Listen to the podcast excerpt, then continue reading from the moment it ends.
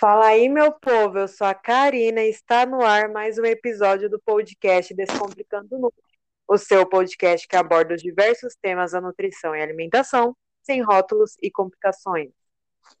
E eu sou a Hilda e hoje nós vamos falar um pouco sobre a endometriose, né, essa afecção que atinge mulheres, né, que pode ser silen muito silenciosa e tem os sintomas só são apresentados quando estão em estágio mais avançados da doença, né?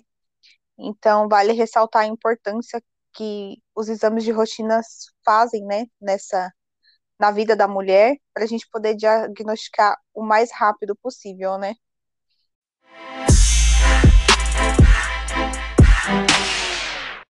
Exatamente, são tantos detalhes que a gente, como mulher, tem que se atentar, né?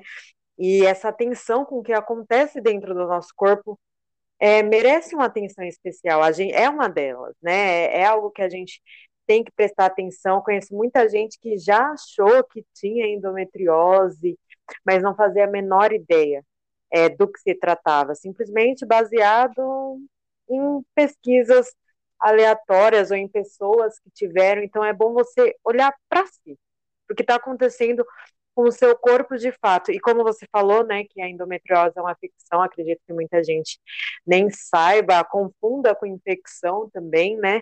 Então, eu vou começar esclarecendo aqui é, essa questão, porque a afecção, que é no caso da endometriose, nada mais é do que qualquer tipo de alteração patológica que acontece dentro do nosso corpo.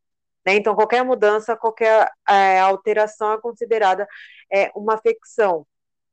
E a infecção já é diferente, né? Porque a infecção é o desenvolvimento e multiplicação de algum agente infeccioso. Então, é isso que vai caracterizar a, a infecção. Então, o que acontece na endometriose? Na endometriose vai ocorrer uma modificação, né, uma mudança aí no funcionamento do organismo, é, e que isso vai ser causado através de um processo inflamatório, né? Uma inflamação ali é gerada e, e acontece essas alterações. Então, é, o que acontece é que as células do endométrio são expulsas, né, pelo nosso corpo e elas vão direto para os ovários e ali elas vão se multiplicar novamente, vai ocorrer o sangramento, né?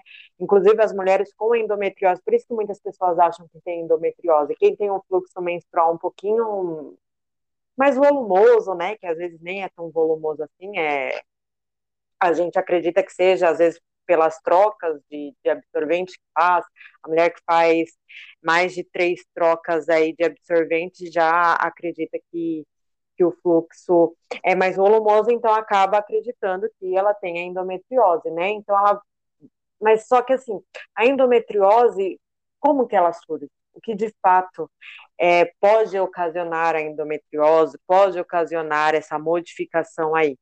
É, são causas, diversas causas, né? São causas aí multifatoriais, pode ser genética, quem tem essa tendência, a alteração hormonal que acontece no corpo da mulher, muitas mulheres têm é, esse tipo de alteração.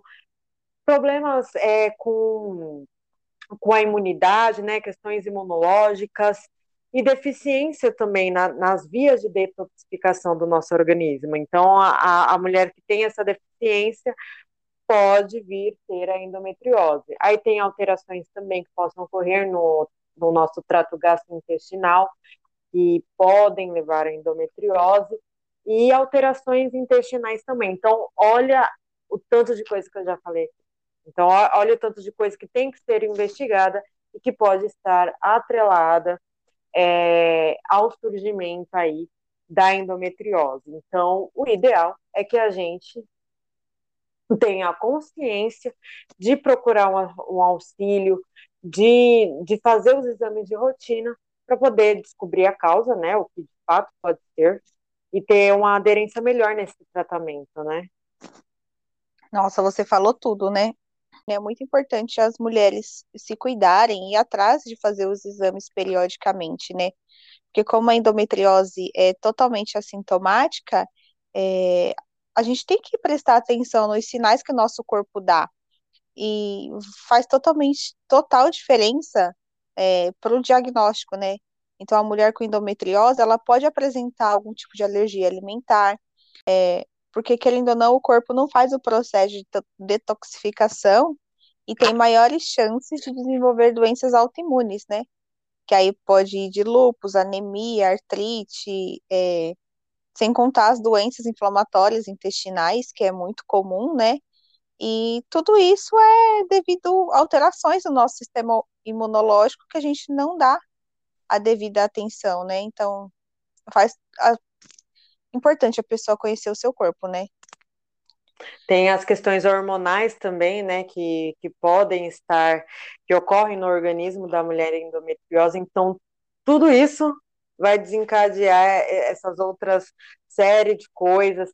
É o que você falou, esses pequenos sinais, às vezes uma alergia alimentar que a gente nunca vai associar com a endometriose, pode estar atrelado a isso, né? Então, pessoas com, com mais chances, né, de, de, de desenvolver esse tipo de alergia, que tem, acabam tendo esse, essa deficiência no processo de detoxificação, então, assim, é, é muito importante. Graças, é, assim, a, a, mulher, automaticamente, ela já tem mais o hábito de fazer exames de rotina, né? É, então, mas nem sempre, é... né?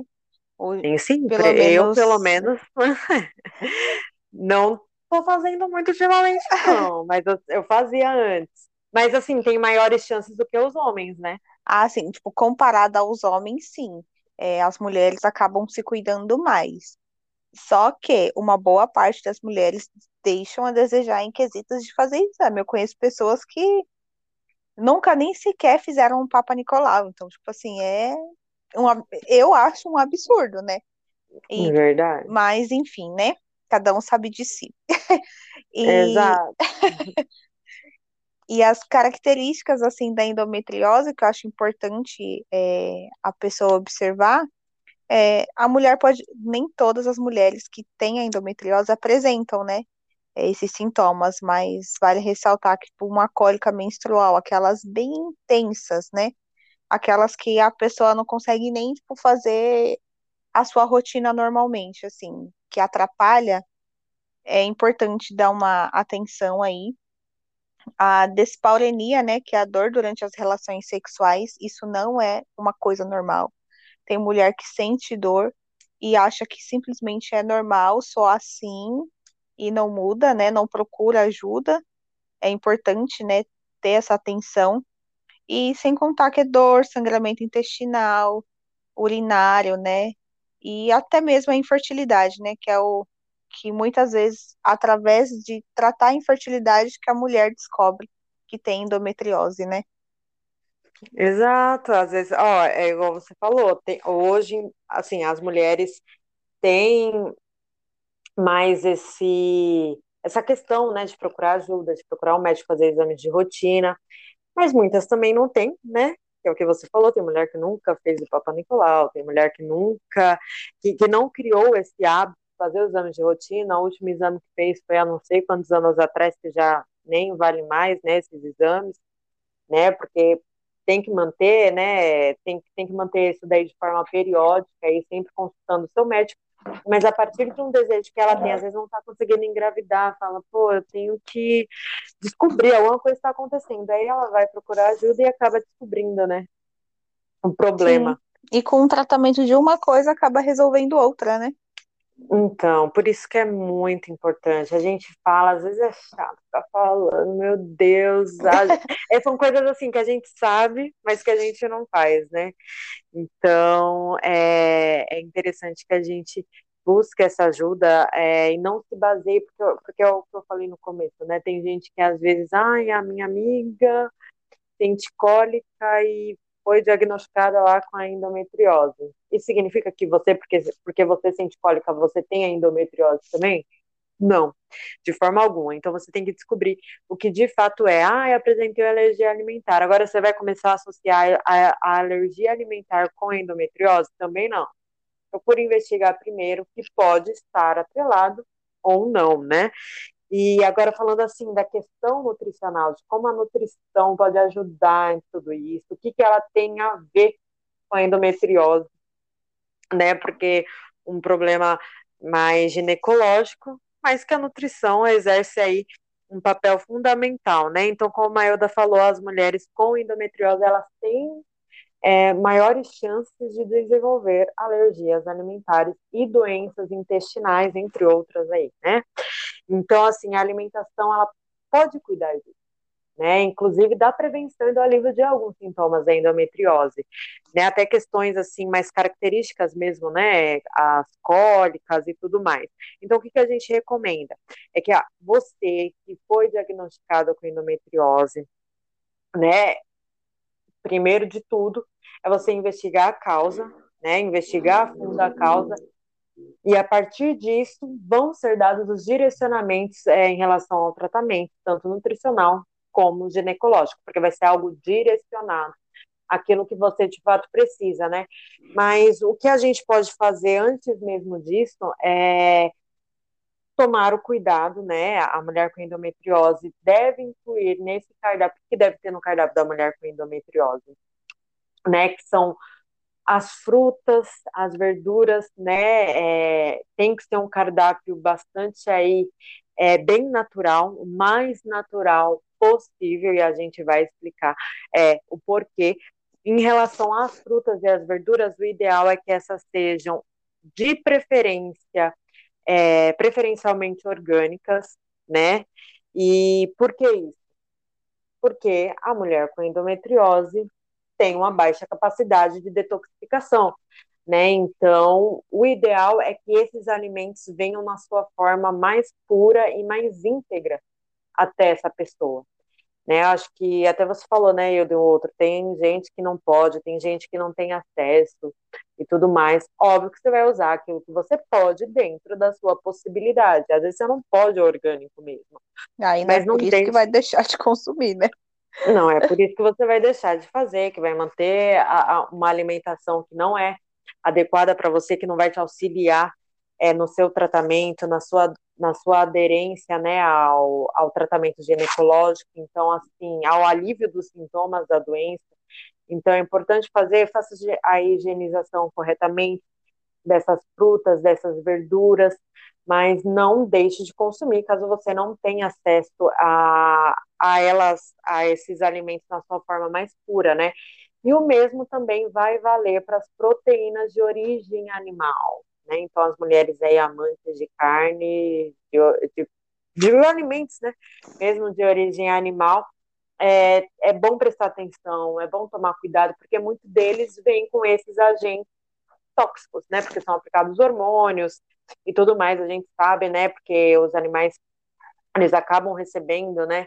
uma, uma alimentação para eles ter, terem um crescimento rápido para irem para o abate. Muitos são criados né, em, em cativeiro, então é muito importante tomar esse cuidado, ir, diminu ir diminuindo né, essa, essa alimentação de origem animal. A gente está falando para você virar vegana, vegetariana? Não, apenas você diminuir isso. Né? Então é muito, muito importante mesmo tá? Por conta dessa dificuldade mesmo que o organismo da mulher com endometriose tem de expelir essas toxinas, né? Agora, em relação à carne vermelha em si, a gente recomenda que pelo menos aí durante o tratamento da endometriose, este é, a carne vermelha seja excluída do cardápio da mulher com endometriose, pelo menos durante esse período aí é, do tratamento, tá? E, e, conforme a mulher for diminuindo o consumo de carne vermelha, isso, é, isso são, são estudos, né? É, já vai apresentar melhoras nos sintomas característicos aí da endometriose logo nas primeiras semanas. Então isso é bem legal, né? Nossa, então, bacana, né? Uma pequena mudança aí que você faz, que às vezes pode, algumas mulheres podem ter mais dificuldades do que outras, né? Mas já é, já é interessante você saber é, que a dieta, logo aí de imediato, também já pode te ajudar é, no tratamento, já pode te ajudar na melhora dos sintomas, até antes mesmo de chegar na parte do tratamento ginecológico, né? Nossa, é muito importante, né? E aí a pessoa fala, nossa, como sempre, né? Vou cortar tudo, né? Eu acho que é É comum a verdade. pessoa só focar no que, começa, no que começa a precisa tirar, né? por, por antecipação. É, mas aí a gente vem aqui e fala o quê? Os que a gente pode incluir, né? Porque não vamos falar só no que tem que tirar, não é verdade?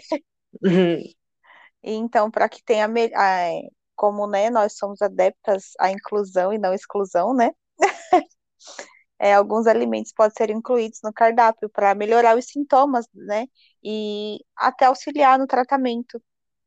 É, então, tem que ter uma dieta mais anti-inflamatória, né? É, focada, igual você falou, frutas, verduras. É, se você não pode consumir o orgânico por questões financeiras ou porque não tem onde você mora, ok. Melhor do que não consumir. E aí tem os alimentos, fontes de ômega 3, né? Que aí tem ah, o peixe, tem a linhaça, a farinha da linhaça, né? É, o própolis, que é um grande aliado não só para para essa para endometriose, mas para o sistema imunológico, ele é ótimo, né? Pode ser tanto em gotas ou em cápsula, de preferência que, que você tome todos os dias, né? Tenha essa constância. E na suplementação a gente também pode inserir a N-acetilcisteína, né, que pode ser utilizada na síndrome de ovário policísticos. É, ela é muito interessante pelo perfil antioxidante, então ela causa uma melhora na eliminação das toxinas do quadro da endometriose. É, a cúrcuma também, ela é ótima adicionada na alimentação, né? É, geralmente as pessoas fazem, né, o shot de manhã, mas eu acredito que só o fato de incluir nos seus temperos vai fazer total diferença já, para quem não tem o hábito de consumir, né? Nossa, eu já falar de mim, eu já tentei tomar esse shot, eu- a, a cúrcuma é, realmente é excelente, tem uma ação anti-inflamatória muito, é tanto que ela é usada até em alguns cosméticos, dermocosméticos, porque ela tem essa ação é, anti-inflamatória. Sim, ela é E ótima. maravilhosa. É, em muitos tratamentos também é- ela é utilizada e tal, mas eu, por um período, eu tentei tomar o, o shot, né, com cúrcuma. Olha, pra mim, tem quem toma aí, parabéns, porque não me desce, não me desceu. Eu, assim, é bom, a gente fala, né, porque paladar é apto, a gente tem que dar uma insistida, mas eu acredito também que se a gente insiste, mesmo assim não vai, que foi o que aconteceu comigo, eu insisti, eu tentei, falei, não. Aí a gente, aí, Acaba mas assim, fazendo mal do que bem, né? é, nossa, horrível. Descia mal mesmo. Que aí eu, a gente procura outras formas de adicionar que vai ter o mesmo efeito. Não precisa ser o shot lá, com gratidão, com gratiluz, nem nada disso. Você incluindo ali como tempero dos seus alimentos, como você falou, né, já, já ajuda bastante, tá? Nossa, ajuda muito. Eu prefiro mil vezes incluir no, como tempero normal, tradicional, convencional, do que tomar um shot puro. Ou pode Nossa, ser feita a suplementação em cápsula também, que hoje em dia já também. existe. Exato, verdade, pode ser também. É, eu preferi utilizar como tempero mesmo na alimentação, porque o shot que é o que eu falei. Quem consegue, parabéns, ótimo, perfeito. Eu não consegui. Mas não deixe de consumir, né?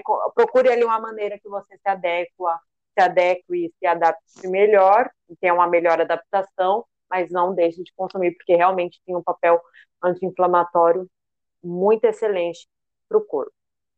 Sim, falando em suplementação, né, tem a vitamina D, que dificilmente alguém consegue atingir os níveis de vitamina D sem a suplementação, né? Então é interessante ver a sua necessidade e para ser feita a suplementação. E tem a vitamina C, que é fácil, né? A vitamina C eu acredito que é a mais fácil da gente conseguir atingir com alimentação, é, só com os alimentos fonte. Mas, caso não for o seu caso também, é interessante avaliar se realmente você tem essa deficiência vitamínica para a gente poder ou incluir os alimentos ou fazer a suplementação da sua necessidade, né? Lembre-se que a vitamina também é individual, né? É sempre bom ressaltar isso, né? Porque senão as pessoas vão sair da, ouvir esse podcast já vão na farmácia comprar um multivitamínico, comprar isso, comprar aquilo, né? Hoje é difícil, né? não ter uma pessoa, ter uma pessoa que não, não tome um multivitamínico, né? Porque as pessoas realmente querem ter alimentação encapsulada, né? Querem ter é. os nutrientes encapsulados e na verdade não precisa, é igual você falou, a vitamina C facilmente aí. Alguns, é, algumas vitaminas a gente tem mais dificuldade, né? Algumas fontes, por exemplo, o ômega, o ômega 13, né? Um pouquinho mais difícil de se adquirir somente na alimentação até porque os peixes com ômega 3 são os peixes lá de águas frias e tudo mais, os daqui são criados em cativeiros, então não tem essa fonte tão presente, né, na maioria das vezes. Então, às vezes, a, a suplementação pode ser necessária.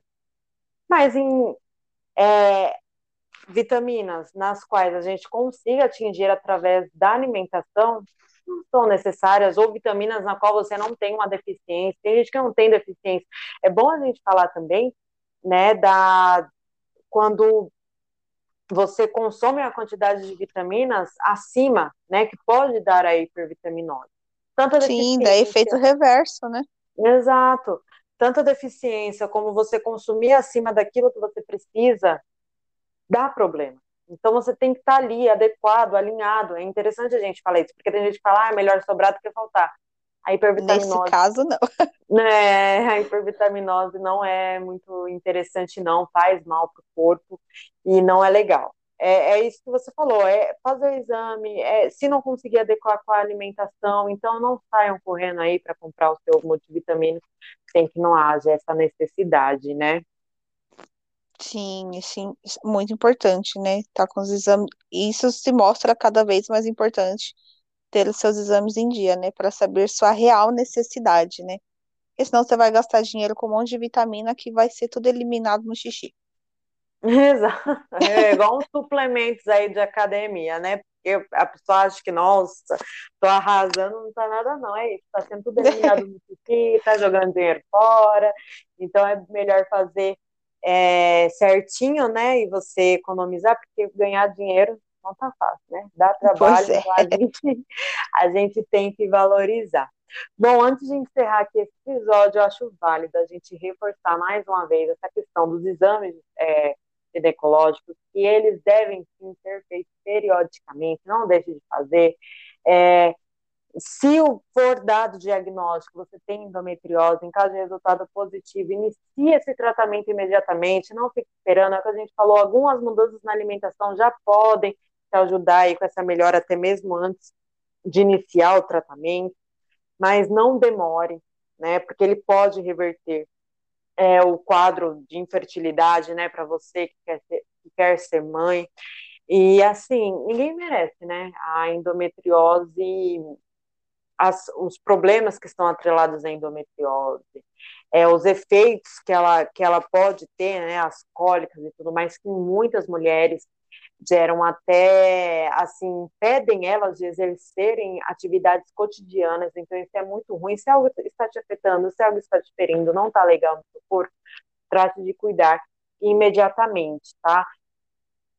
É, e, e, lembrando, né, a questão que eu falei das mulheres que querem ser mães, que esse quadro de infertilidade pode ser revertido, né, então, assim, é, é algo totalmente benéfico, então não deixe de procurar essa ajuda, e isso vai significar a realização, né, do seu sonho.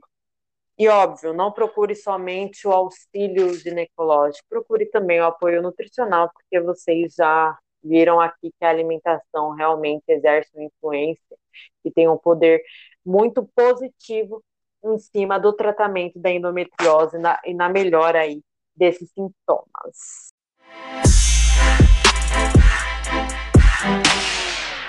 Bom, pessoal, então é isso. Esse foi o episódio de hoje. Espero que vocês tenham gostado. Espero que o conteúdo tenha sido. É, a gente tenha gerado um conteúdo de valor para você que está sofrendo com isso, que está desconfiando que tem endometriose, que conhece alguém que tenha, né? Então, espero que tenha sido algo que vocês tenham conseguido aí aproveitar e absorver. Não esqueçam de me seguir lá nas redes sociais, no meu Instagram, Instagram, olha, me atrapalhando.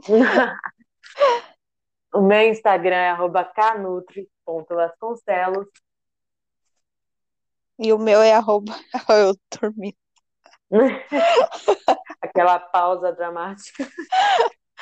Ah, e o meu é arroba Hilda Dourado. É, não deixe de nos seguir, nos acompanhar, dar seu feedback, que é muito importante pra gente, né? É isso, pessoal. Um super beijo. Até o próximo episódio. Tchau.